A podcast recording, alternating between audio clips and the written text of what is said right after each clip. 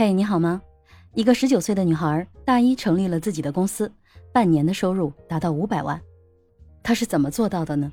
那是在二零二一年，她的公司是一家外贸电商公司，她做的事情就是直播电商。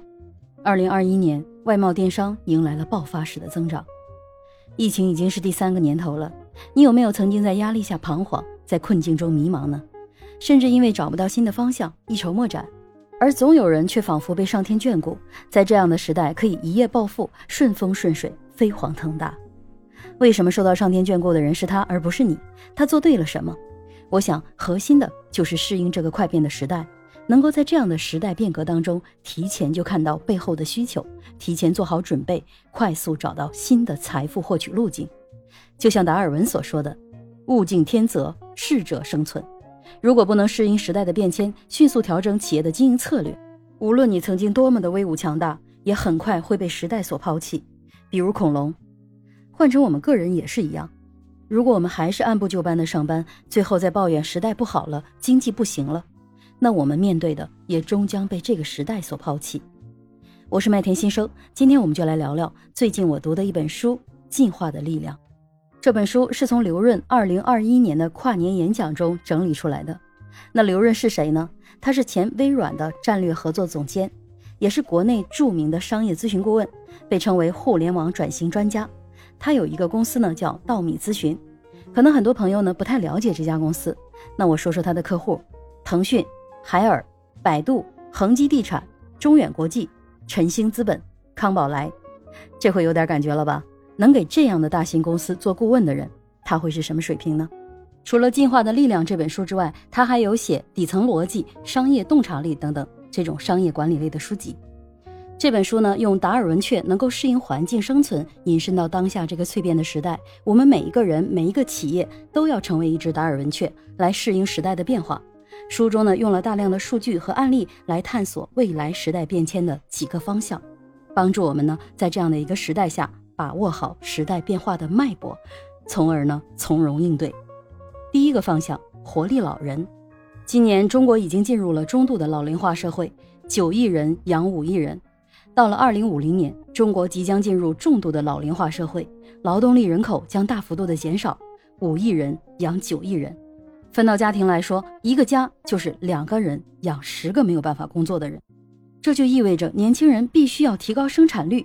未来一定是科学家创业的时代，对应的就是第三次的人口红利，高素质的人口红利。对待老龄化社会呢，作者分享了美国和日本的解决方案。二零二一年四月份，日本出台了一个老年人就业稳定法，明确企业有义务让员工工作到七十岁。工不工作是你的自由，但是企业必须要提供这样的就业机会。目前呢，日本六十到六十五岁的老年人有百分之七十一在工作。六十五到七十岁的老人呢，有百分之四十九点六的人在工作，有一些相关岗位的工作由老人替代，同时呢，让年轻人更多的从事创造性的工作，从而呢，提升生产率的增长。未来社会的机会在关心年轻人和创造老年人不孤独、不生病、不掉队，来陪伴老年人，帮助老年人更健康和实现自我价值。在这些相关的赛道里，可能会出现很多新兴的企业和新兴的职位。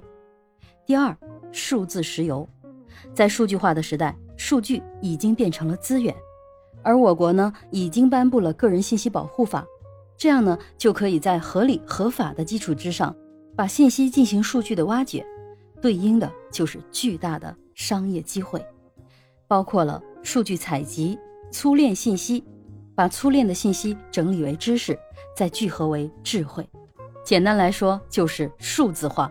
他也举了一些具体的案例，比如把牛肉数字化、把色彩数据化等等，听着很有意思吧？第三个，新的消费时代。过去呢，我们大家都知道，拉动中国经济增长的三驾马车：投资、出口和消费。随着这个时代的变化，已经开始悄悄地发生了变化。中国已经成为全球第一的消费国，会有大把的消费主力军。新的消费时代需要新的模式、新的渠道和新的品牌。新模式是什么呢？过去的网络时代，从图文的模式已经全面的进入到视频的模式，可以视听，信息自然会更丰富。新的渠道呢？过去的渠道商代表着为消费者去卖货，而现在的渠道商它代表着帮消费者去买货，从成交优先进化到用户优先。我想起了前几天罗永浩在《交个朋友》里的改变，他从首席好物推荐官变成首席产品监督官。有没有发现，就是这样的一个 title，已经让他的身份从帮助品牌去卖货，变成了帮助老百姓去买货。一切商业的起点是让消费者获益，用这样的逻辑去经营自己的企业，有机会会带来新的业务增长点。新品牌、文化自信带来的国潮品牌的兴起，必将带来巨大的商机。谁占领了用户的情绪价值，谁就占领了用户的钱包。现在的消费者更愿意为情绪价值去付费。第四，Z 零时代，未来的社会必然是属于零零后的。作者给他们取了个名字叫 Z 零时代。那他们的底层逻辑呢，包括了富足、感性、颜值控、爱国、懒宅、养宠物、朋克养生和意义。对应的就有非常多新兴的职业和新兴的行业企业会瞬间的诞生。第五。流量新生态，作者呢提到了流量的三次打通方式。第一次呢，就是从线下到线上，由于租金啊等等这些的降低，大大缩减了所有企业的获客渠道，所以线上呢他会说让天下没有难做的生意。而到了所有的企业都到了线上的时候，就开始进入到白热化的竞争，所以呢就进入到第二个阶段，公域到私域的状态。后面呢，他又谈到了第三个状态，就是打破不同平台的壁垒，比如淘宝不能在微信啊，微信不能在抖音啊等等。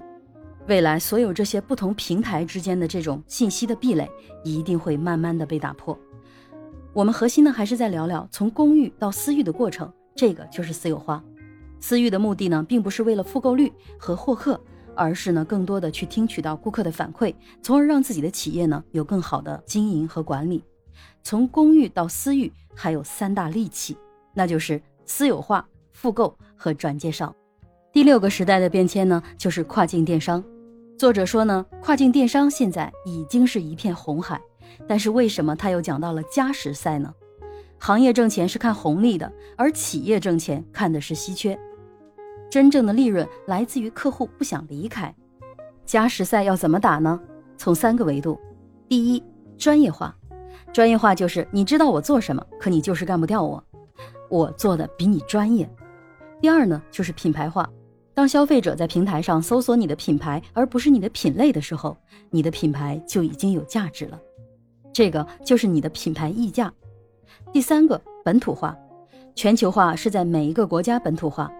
最后疯狂生长，作者说哪里被撕裂，哪里就会疯狂的生长。渐变是大公司的小机会，而突变是小公司的大机会。书中呢还把教培机构呢做一个例子，教培机构叫停了，很多人觉得呢哀鸿遍野，很多人失业了。但是同时呢，它带来了哪些爆发式的增长行业呢？书中举了九个：素质教育、科学教育、校企合作、家庭教育、营地教育、成人教育。智能硬件、教育科技和视频直播，这几个赛道呢，都将迎来未来巨大的发展。如果把企业的经营呢定义成比赛，那这个比赛呀，大致分成三轮。第一轮呢，比战略，比他们选择的赛道；第二轮比运气，即便选择对了赛道，可每一个项目都有机会成功和失败，这个呀，可能更多的是要比运气了。第三，比组织。书中呢还举了一个案例，就是在草原上，只有狮子才有权利说团结。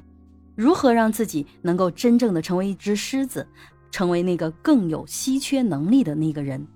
具体的方式呢，就是用波特的武力模型，让自己在这五个方面全都变得稀缺，包括直接竞争对手、顾客、供应商、潜在新进公司和隐性替代性产品等等。书中的内容非常多。我只能尽量简短的把内容呢去表达出来。读完这本书，我最大的感受就是在这样蜕变的时代之下，我们对这个世界的认知是我们做任何行为的核心。未来的竞争是认知的竞争，无论对于企业家朋友还是我们个人成长，所以保持终身成长，用开放的心态去累积和学习，才能在这样的一个时代游刃有余。抱怨和随波逐流终将被时代抛弃。二零二二年的留任年度演讲呢，也即将来临了。订阅专辑，继续收听《进化的力量》二零二二。我是麦田新生，关注我，收听更多的成长话题吧。